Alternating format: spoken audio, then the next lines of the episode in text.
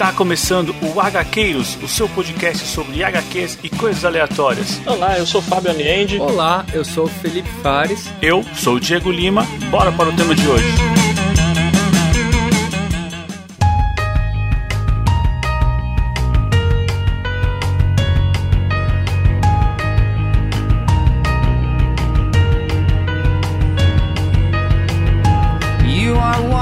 Gaqueiros, eu sou Diego Lima e tudo muda, mas nada realmente se perde. E aqui do meu lado tá ele, Felipe Fares. Beleza, pessoal? E bora acompanhar esse funeral agora, né? Como é que vai ficar feliz, né? Estamos chegando no final, Felipe. Ah, cara, eu vou falar que bate uma dorzinha no coração, velho. Pois é. Mas não é o final, velho. Não é o final, não. Isso aí. E aqui do meu outro lado tá ele, Fábio Aliende. Fala, pessoal. A gente enrolou, enrolou, enrolou, não queria, a gente postergou, mas não, não tem jeito, né? Tudo tem fim. Tudo tem fim. Ou não, né? Exato. E aqui já deu pra perceber, estamos com uma participação especial, estamos com o Clériston. E aí, Clériston, tudo bem? Seja muito bem-vindo. Tudo bem, tudo bem. Muito obrigado. Obrigado pelo convite. Muito feliz de estar aqui. E, minha gente, nada termina. É só o despertar. É, exato. É. Ele se transforma num novo ponto de vista, né? Exato. É, pois é. Hoje vamos encerrar aqui aquela saga clássica, né, do, do Sandman, porque tá saindo Sandman até hoje, né? Tem muita coisa acontecendo aí, mas aqueles 75 volumes lá que o Neil Gaiman fez com todo amor, finalizando em 95 hoje chega aqui ao nosso final no Sandman Despertar. É, e a gente já pode adiantar que, mesmo esse encadernado tendo cinco volumes, só os dois primeiros é realmente o final mesmo. Os dois ou três, né? Agora. Não, na verdade seriam os três primeiros, né? É que é Sim. a parte 1, 2 e 3, né? Do arco The Wake né? E aí a quarta história é um, um epílogo, né? É.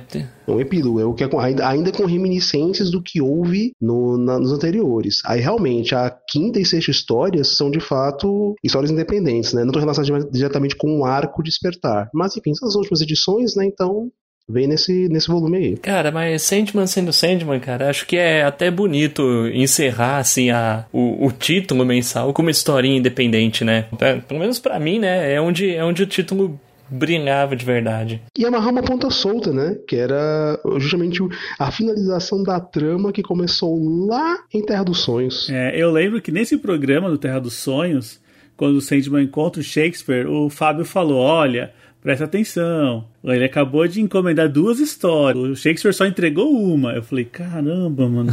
E a gente vai lendo e o negócio não aparece, não aparece. Pronto. A última coisa a aparecer foi isso. Você sabe que eu nem lembrava que era na, bem na última edição que. que ele entregava, eu achava que era antes, cara. Olha, eu achei que tava tudo planejado, Fábio. ah, o Neil Gaiman, sim, planejou tudo, né? Eu que, minha, minha memória é que me, me traiu, né? o Gaiman sempre disse que tinha um plot para mais ou menos 40 edições, então chegou em 75, né? Estendeu um pouquinho a ideia. É, estendeu um pouquinho. Deu uma esticadinha. Mas é engraçado a gente falando assim, né? Porque agora que a gente tá no final, eu acho que, tipo, o Sandman tem muito daquela pegada como se fosse um seriado americano, né? Da década de 90, né? Que assim, tem o caso da semana, mas tem o fio condutor que é tipo o core da história que em alguns episódios é mais, em alguns episódios é menos evidente, né? Eu, eu, não sei, eu sinto isso muito com o Sandman, né? Ele cria um, um vínculo que, assim, não é, não é toda a história que, tipo, vai impactar muito o universo, mas vai ter sempre aquela dica no finalzinho, assim, oculta, e ao mesmo tempo que tem umas que, assim, são nitidamente para quem já tá acompanhando desde lá de trás, né? É parte da magia que existe, né, na, na série, que o Gaiman, ele, ele fazia as coisas com muito, muito cuidado. É, eu li uma entrevista uma vez, eu, e uma, uma coisa que nunca saiu da minha cabeça. Ele costumava dizer, pô, que ele fazia por dia, por dia, uma página de roteiro de Sandman, tá entendendo? Pra ver como, como o bicho se debruçava. E aquele negócio. sempre esses interlúdios e tal são realmente para você tomar fôlego, né? Para você dar uma respirada antes de a história sair. Vocês podem reparar, tipo, que acho que essa altura a gente já sabe, né? Todo grande arco é assim com Entes Queridos, é assim com Estação das Brumas. Todos eles têm uma história no meio que, tipo, dá um break. Sim. É. Dá uma pausa, né? Pra você respirar mesmo, né? E tal. É, no próprio Um Jogo de Você, que para mim é uma das que eu mais gosto, ele quase não aparece, o Morfeu, né? E você fala, caramba, cara, é, o universo é tão poderoso, né? As, as personagens e tudo mais, que tudo bem não ter o Morfeu. Eu tô muito conectado com os personagens aqui. É engraçado tu comentar isso, que no, no Capas na Areia, o Dave McKinney ele comenta que é um de anotações, né? Sobre as capas e tal. Ele comenta que uma das coisas que ele e o Gamer bateram no pé desde o começo era de que o Sandman não devia estar em todas as capas. E isso era uma coisa muito importante na época, né? E é por causa disso, como você acabou de colocar, né? A, a força da, da, história em si, a história ela é forte a esse ponto de não ter protagonista é, e tudo bem. É só pensar na quantidade de histórias pô, absurdas, de boas, como Fachada, como a própria, a própria Caçada, que ele até ele aparece, mas aparece pouco, né? O sonho, sonho de mil gatos, que. Sonho de mil gatos. É. É verdade. Assim, eu confesso que eu fiquei muito impactado com a outra edição, né? O outro programa que a gente gravou. E esse aqui eu falei, ah, tudo bem, já aconteceu o que tinha que acontecer, eu já. eu, eu, já, eu já superei. Mas agora você começa a pensar em todo o trajeto que a gente já fez, né? Acompanhando o Morfeu, todos os personagens, você já começa ficando com saudade, né? Você fala, putz. Você chorou de novo, né? Você sabe que é um negócio muito, muito interessante, né, Diego? Porque, tipo, eu também senti isso, assim. Você vai vendo, tipo, realmente. Você sabe que é o último episódio, né? Tipo, você sabe que tá para acabar, você... e você sabe que, assim, tipo, o que você pode fazer, e até a gente começou esse papo aqui, já, cara, já tô com vontade. É de reler tudo. É, sim. Na verdade, é aquilo. É igual a novela da Globo, né? No, no penúltimo episódio que se resolve toda a trama. E aí você assiste o último só para saber quem casou com quem.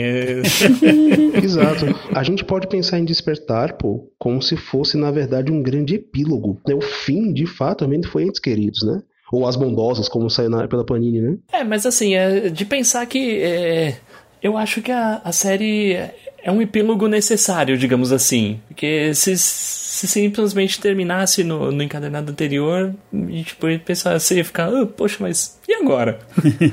então, então acho que é um epílogo que, que se faz necessário. Precisa, até, por, até pela quantidade de coisas, porque assim, uma, uma coisa que as pessoas reclamam muito sobre, sobre Gaiman é a quantidade de elementos que ele deixa em aberto. Ele já tinha cantado muito do que ia aparecer em Despertar lá em Fim dos Mundos. Sim. Nos últimos dois episódios de Fim dos Mundos, que aquele que, aquele que tem a, a história na necrópole, né? E o outro que é o episódio que a galera vê e tal. Muito que aparece em Despertar já tinha sido cantado lá. Então ele tinha que fazer esse, esse epílogo. Mas é isso que torna realmente a série tão valiosa.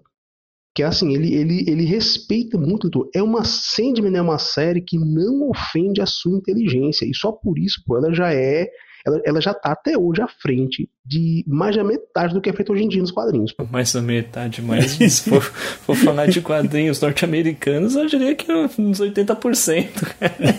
ou mais, ou mais. Ou mais, né? Ganha bonito.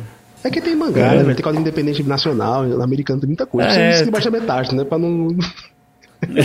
é, vamos botar os outros para não ficar tão feio, né? Vamos botar exato, os italianos, os europeus no meio, vamos, vamos lá, né? Exato, exato. É, assim, até rola um pouco da crítica de que Neil Gaiman é só Sandman. Mas se você parar pra pensar, é só Sandman, puta que pariu, cara. Já tá bom, o que ele já fez, né? É até uma crítica que soa como um elogio pro cara.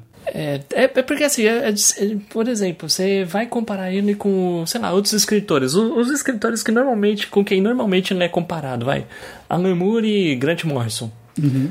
Que, que é a tal trinca da invasão britânica. Ah, você pensa, porra, Alan Moore. Cara com uma obra vastíssima, muito variada, etc. Aí você pensa, Beleza.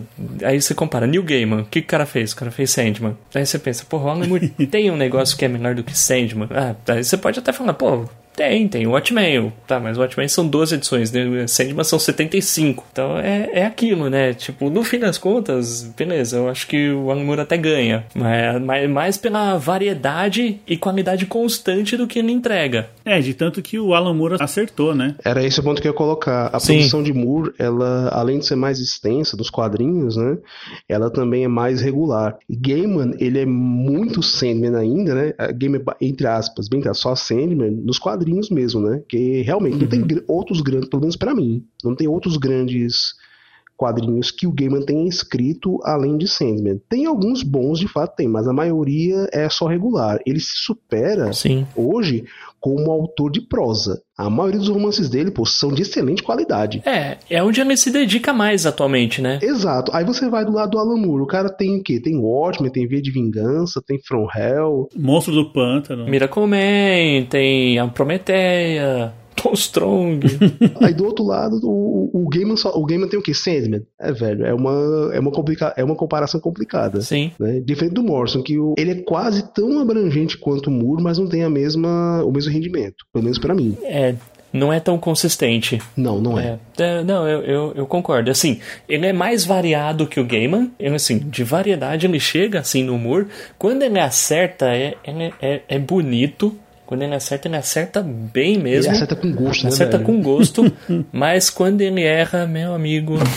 Chega dói. É, você quer jogar fora, meu. Pois é. Para cada grande desastre Superman tem um Joey Bárbaro, né? Pois é. Mano, aquilo não me desceu, cara. Puta, mano, esse jogo.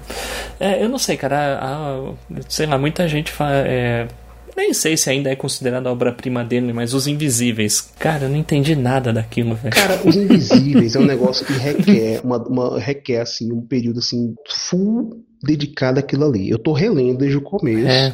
Tem muita coisa assim que se esclareceu. Muita coisa que eu já tinha lido antes, né? E tal. Mas assim, realmente, o problema, o problema dos Invisíveis, pô, é que o bicho ele tá alucinado. Tá ligado? Ele tá alucinado, É. assim, e tenta transformar parte das alucinações dele em gibi, sabe? Aí algumas coisas funcionam, outras não. Sim. Sei lá, eu acho que o maior problema dele é que às vezes ele é pretencioso demais, cara. Assim, tipo, e.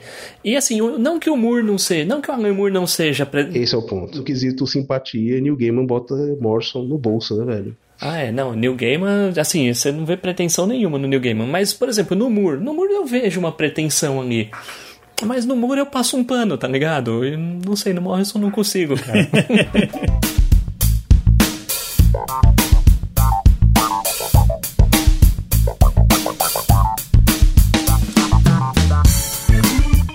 vamos agradecer aqui os padrinhos que participam da recompensa de ter o nome citado no programa.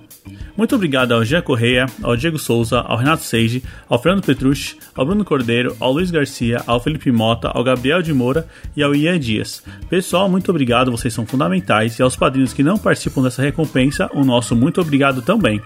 E se você quiser ser um padrinho aqui e ajudar o nosso podcast cada vez mais longe, é só conferir a nossa página no Catarse e no PicPay.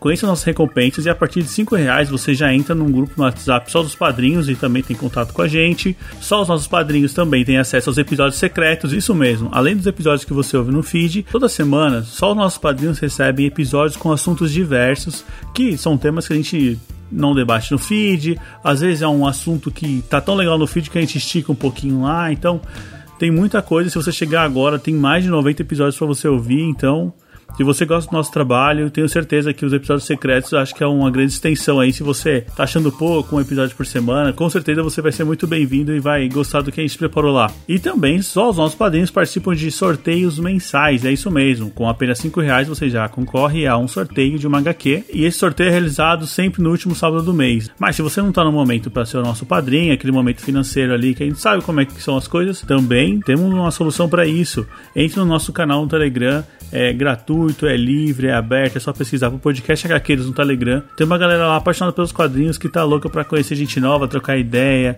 receber indicação de leitura. Então é um grupo que ele vai se alimentando ali. A gente também tá lá e estamos doidos para conhecer novas pessoas e trocar ideia, certo? Bom, agora chega de papo, vamos lá para nossa história.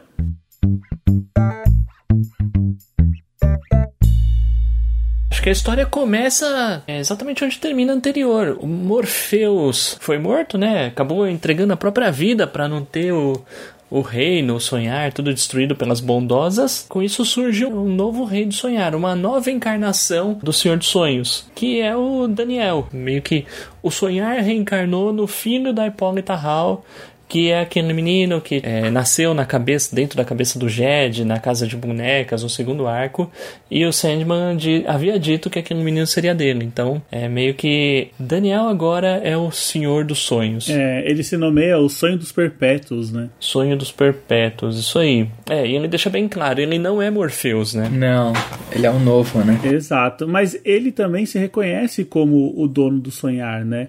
Ele não é, por exemplo, um novo funcionário. Não, ele fala, não, eu sou o mesmo. Sim. Mas eu não sou também, né? Eu não sou Morfeu, mas eu sou o mesmo. Ele é o sonho, né? O sonho, ele adquire uma nova personificação. Então Morfeu se foi, Morfeu morreu. Exatamente. Agora Daniel aparece, mas o sonho em si não pode morrer, pô. É o mesmo caso com o desespero. Sim. Houve um outro desespero, Uhum. né? Ela morreu, passou de uma nova desespero. É isso aí. É estranho porque muitas vezes o, o, o Daniel, ele, assim, ele, ele vê que estava em um velório. Ele mesmo não participa do velório. Mas ele reconhece que é uma faceta dele próprio que está sendo velada ali. é, é legal. Tem que lembrar um detalhe importante. tem que lembrar Um detalhe importante. Ele não participa do velório porque ele não pode ir para o velório. Lucien afirma isso, é uma das regras. E a gente sabe que o universo externo tem muito respeito pelas regras. Então, ele só pode se juntar a seus irmãos após Morfeu ter sido velado. Sim. Ele não pode vê-los antes. Por isso que ele também não vai ao velório. Por isso que ele fica no castelo lá fazendo os afazeres, é, cumprindo com os afazeres dele, né? Isso aí. E a HQ, ela, ela parte desse, desse, dessa união, né? Porque tem um mensageiro que chama todos os irmãos. Eles vão para Litargo, se eu não me engano, né? Que é a cidade aonde vai acontecer o velório do Morpheus. E é legal porque a gente tem aqui diversos personagens e a gente vai vendo o reflexo do que aconteceu com o Morfeu, como esses personagens receberam, né? Personagens que participaram aí ao longo da, da saga, né? A gente tem a, a- alguns que foram mais frequentes que outros, né? Rose Walker, Rob Gadlin. E tem até o escritor que prendia a musa lá no comecinho, meu, até ele, o cara, a O Rick Madoc, né? Lá em Calliope. Richard, isso, meu, o cara, eu, eu, meio- meio pensei, ah, putz, esse aqui é o cara que não parava de ter ideias, né? Por quê, né? Estuprador. é, filho da puta. É. Mas o que eu acho interessante é a ideia do, do Matthew, né? O corvo, ele tá totalmente impactado né, com a ausência e por que, que ele, ele se sente culpado. Ele deveria também ter feito parte desse sacrifício, né? Junto com o Morfeu. E ele vê também o. Ah, esqueci o nome do cabeça de abóbora, como é que é? Mervyn Pumpkinhead. Isso, ele vê o Mervyn, ele tá ressuscitado, né? Sim. É, e achei interessante porque o verde do violinista também vai ganhar essa bênção e ele fala pro Daniel, olha, é, se você me reviver, minha morte vai ter sido em vão. Eu não quero ser revivido, né? Achei interessante esse pensamento. Minha vida foi boa e acabou, eu não quero mais, né? Eu só queria comentar que na- o que é que a morte, a morte não faz com as pessoas, né? O Matthew, quando era Matthew Cable, quando era vivo, ele era um sacana de marca maior, né? Lá no Sim. Pântano, né? Aí o cara morre, é revivido por couro, com o corvo, né? O corvo de, de Morfeu, né? E vira. Ele continua sendo, ele continua sendo sarcástico, continua sendo irônico, mas o bicho tem um senso de responsabilidade assim muito grande, né, velho? Ele fica assim até o fim. Queria ficar com o Morfeu até o fim, velho. É, desenvolver uma ligação, né? Tipo, tudo bem, era um corvo e o, e o dono dele, né? Mas o Matthew fala do Morpheus como um amigo, né? Tipo, ele fala, o cara era meu amigo. Isso é um dos relacionamentos que a gente vê do Morpheus, assim, durante toda a série que eu acho fascinante, né? Porque ele vai, tipo, de. Não escravo, né? Mas ele vai, tipo, de só um súdito até aquele amigo que você, tipo, fala: Meu, eu tô brigando com ele, mesmo assim eles se amavam, né? Morpheus não era muito de investir nos relacionamentos dele, né? Não- Não- Então, os poucos amigos que ele tinha, ele eh, tinha que cuidar, né? E os amigos que ele assumia que era amigo, né? É, sim. Porque o, o, o Rob mesmo, ele nu- nunca assumiu. Ficava sempre se esquivando. É, lá no finalzinho ele, ele assumia, assim, né? Ele... No último encontro deles, pô, já se trataram como amigos já. É. Que teve toda aquela cena com insulto, né? Não, você vai dizer que eu, eu precisaria da amizade de um mortal e tudo, mas no fim eles. É, lá naquela história o próprio Rob fala pra ele: Eu vou estar aqui daqui a 100 anos e se você vier é porque nós somos amigos, né? E, e, daqui, e 100 anos depois o Morpheus aparece, né? Então. Sim. Também ele ia pra onde, né, cara? Com quem tava esperando ele? Pois é. Quem, quem, quem, mais aparecer, né, velho? é interessante também que, assim, e, e tem vários outros personagens assim que aparecem, é, alguns de relance, inclusive, né? Como lá do começo, o Rick Madoc já surpreende. Eu fiquei surpreso já de aparecer o, o Burgess lá da primeira edição. Sim. Mas o Burgess já tinha aparecido no arco anterior, né? Ele já tinha feito uma, uma pontinha. Então, assim, ele tava fresco na memória do, do leitor. O, o Richard Maddock, tipo, meu, fiquei pensando, cara, quem é esse cara, velho? é, o Maddock realmente não me lembrava dele, não. Assim, de, de onde ele tinha chegado, não. O Batman aparece, né? É, só apareceu uma edição, né, bicho? Uma Exato. edição era nunca mais, né? É legal, porque aparece falando o Batman, o Clark Kent e o Caçador de Marte, né? Eles aparecem conversando e o Clark Kent tá falando assim, cara, eu não sei, eu tô tendo um sonho muito louco onde minha cabeça se transforma e eu tenho os poderes malucos e acontece não sei o que, assim, fazendo referência àquelas histórias absurdas dos anos 50 e 60 que nos tinham. E aí o Batman fala assim: Ah, mas quem nunca teve um sonho assim? E o Caçador de Marte fala: Eu não, porque, tipo, personagem de segundo escalão, né? Não tem tanta história quanto os outros dois, né?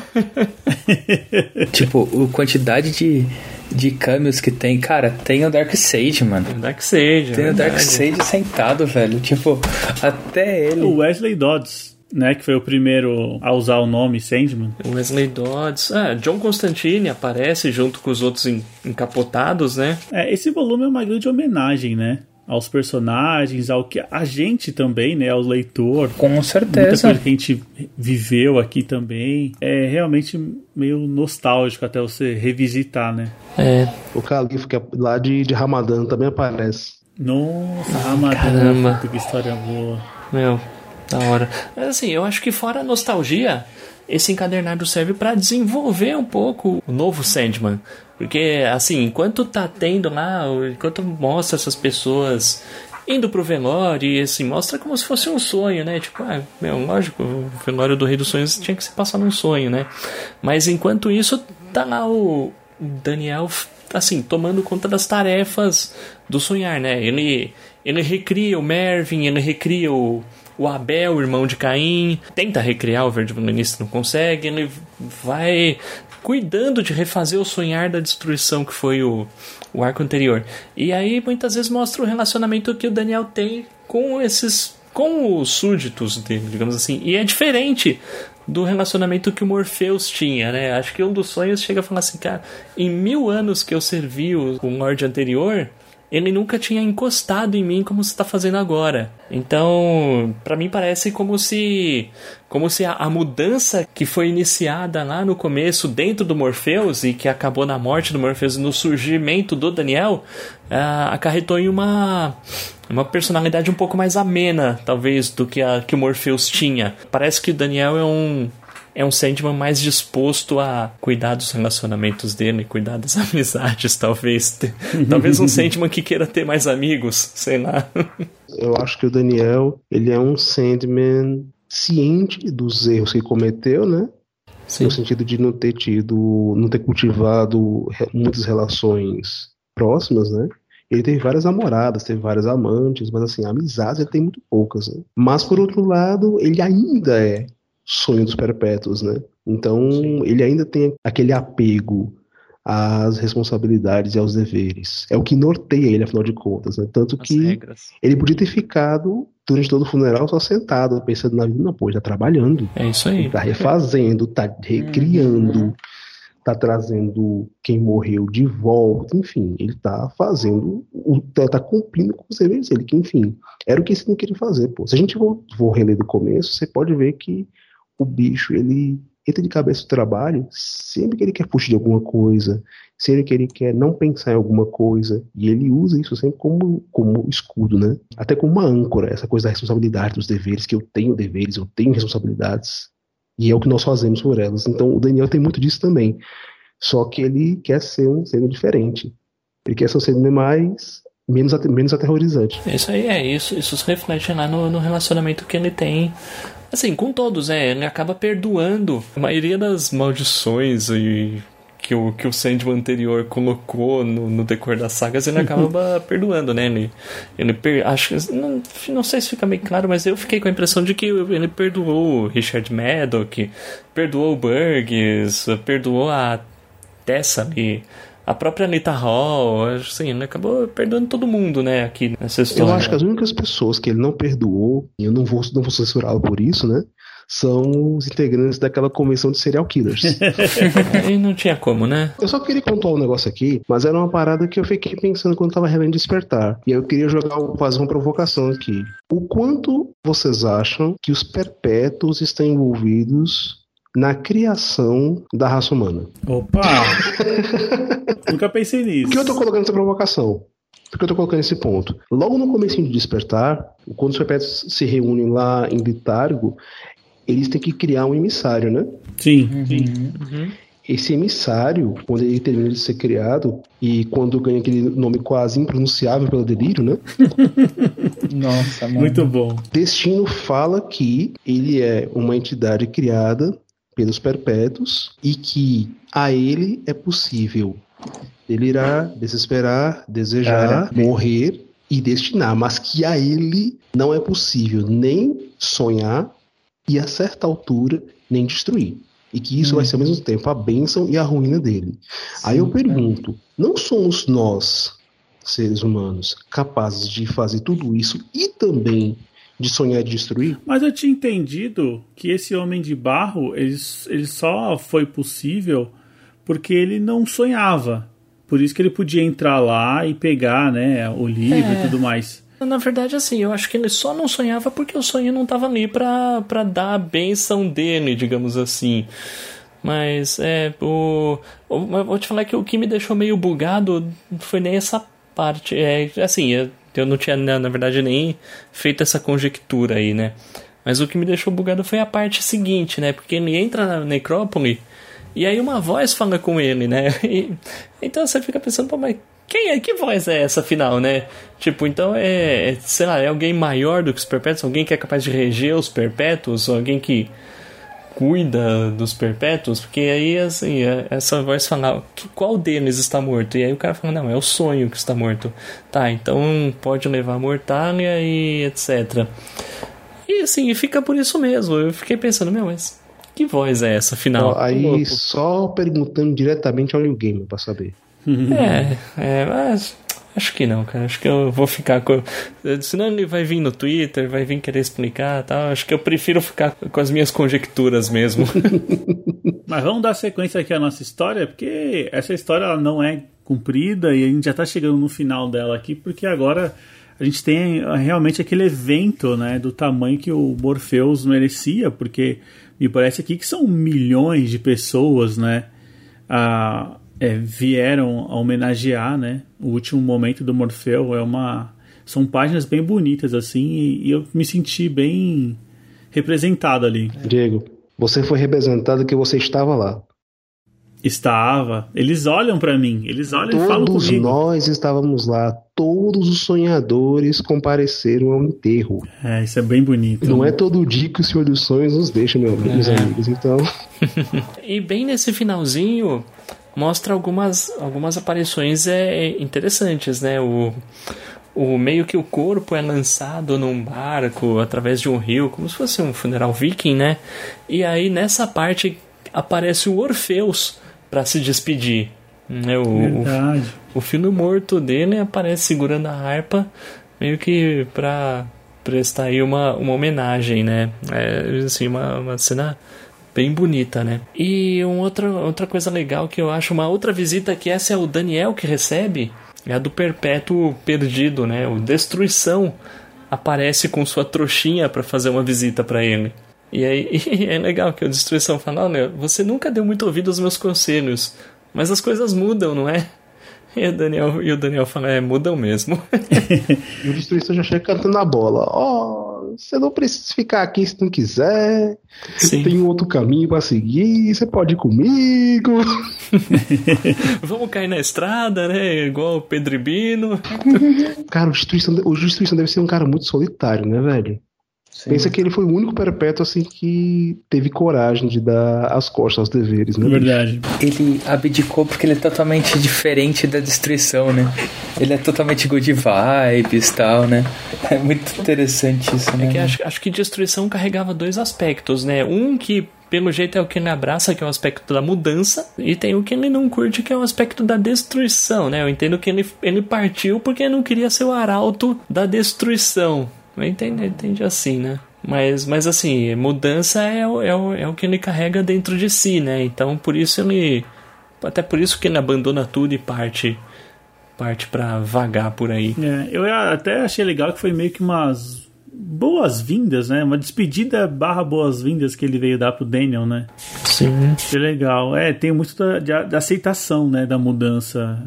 Essa história fala também. É, é, é justamente isso, né? É a calmaria que vem depois da tempestade. Perfeito. É, eu fiquei com a impressão que o Daniel é uma versão evoluída do Morpheus, porque o Morpheus a gente tem vários momentos que ele é cabeça quente, ele era até ruim. Então aqui me parece ser uma a, a versão melhor mesmo. Isso é legal. Corajoso do, da parte do New Gaiman. O Daniel chega até a hesitar, né? Aquele momento em que ele tá prestes a encontrar os outros perpétuos e até o Matthew se oferece para ir com ele, dar uns conselhos, né? Fala assim, ó, pede comida porque quando você não tiver nada para falar, você pode comer.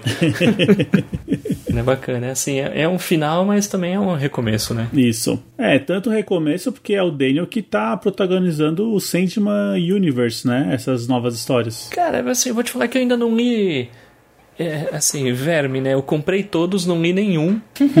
mas eu, eu tenho a impressão de que ele não é bem um protagonista. Ele é mais um tipo, as histórias vão acontecendo no sonhar e, tipo, talvez hora ou outra ele apareça, sei lá. Ah, legal. Mas é a pessoa dele, né? Entendo que sim, porque ele aparece em várias das capas. Né? Legal. Né? Eu não li nada do Sidney Universe ainda. É, eu também não. Se eu pudesse, eu deixaria aqui um apelo para Panini. Por favor, publiquem The Dreaming, publiquem sendo um teatro do mistério, por favor. É, eu, eu, eu, vou, eu vou colocar mais um. Publiquem Lucifer, do Mike Carey. Pô, velho, Lucifer. Estamos precisando. Estamos precisando.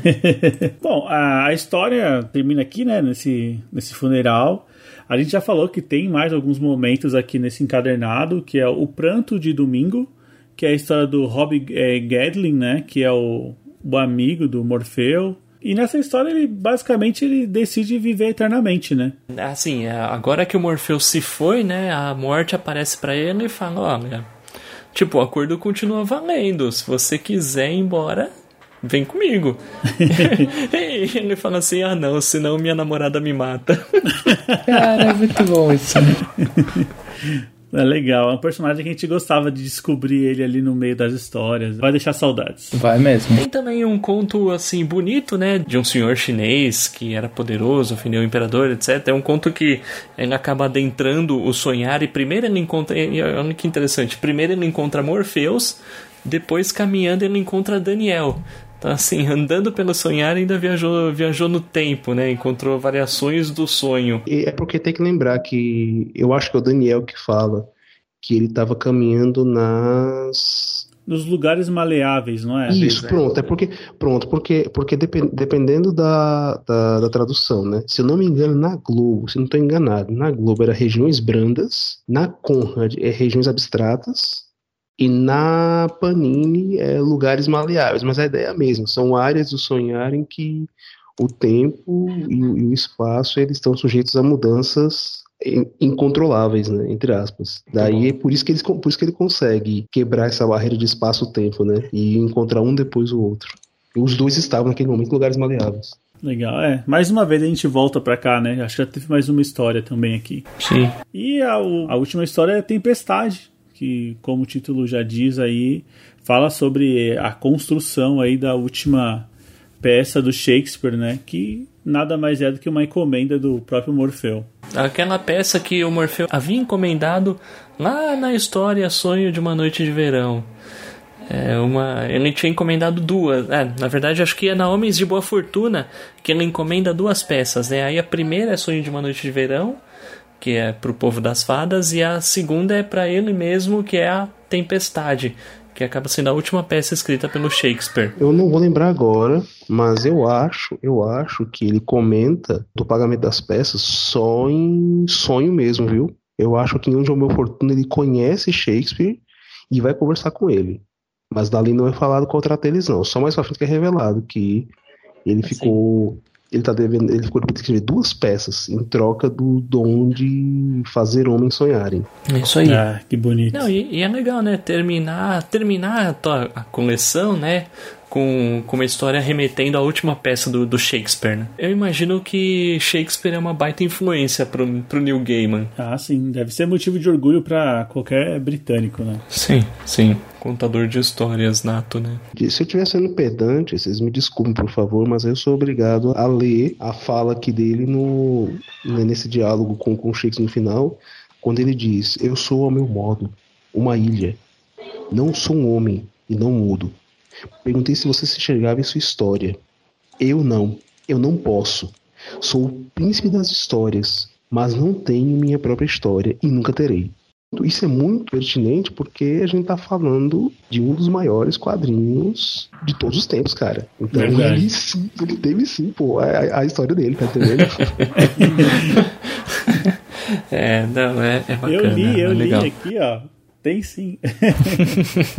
É, é que, é que no fim das contas não é. Assim, beleza, é a história dele, mas também não, não é só isso, né? Tipo, é todo.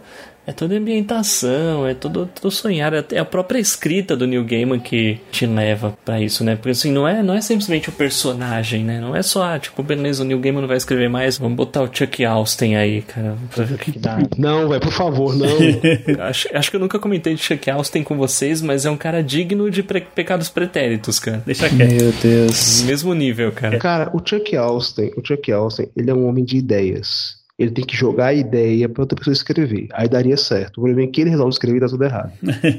Ah, puta, é que eu, não- eu não sei não, cara. O que eu me lembro, cara, é que, puta, parecia que todos os X-Men eram uns pederaças, cara. O que é uma ideia, um exemplo de boa ideia que ele usou? Uma aliás, uma ideia boa que ele executou de maneira porca? Não, manda aí, cara, manda aí porque, nossa, velho. Pensa nos X-Men originais, certo? Uhum, Ciclope tem poder ofensivo, né? uhum, A Jean Grey tem poder mais ou menos ofensivo. Uhum. O Fera também, o Homem de Gelo também. O que é que o anjo faz? Cara, não sei, cara, mas eu não, eu não tenho boas recordações do anjo do cara, Chuck o Austin. anjo, cara. ele só voa. O anjo é o bombeiro dos X-Men, pô. o negócio dele é tirar a galera do meio. Então, se o cara tem um poder que é somente evasivo, por que não dá pra esse cara um poder de cura? Faz Poxa. muito sentido. É, foi o Chuck Austin que fez isso? Não, essa ideia veio da época do Chuck Austin, que foi quando ele tem aquela parada da mutação secundária, pô. Ah, mas, aí, como é que ele resolve me dar esse poder de cura? Fazendo com que ele viesse do sangue do anjo, pro bicho poder fazer transfusão de sangue. Ah, velho, puta que pariu, bicho. É uma ideia boa, mas que foi executada de maneira porca.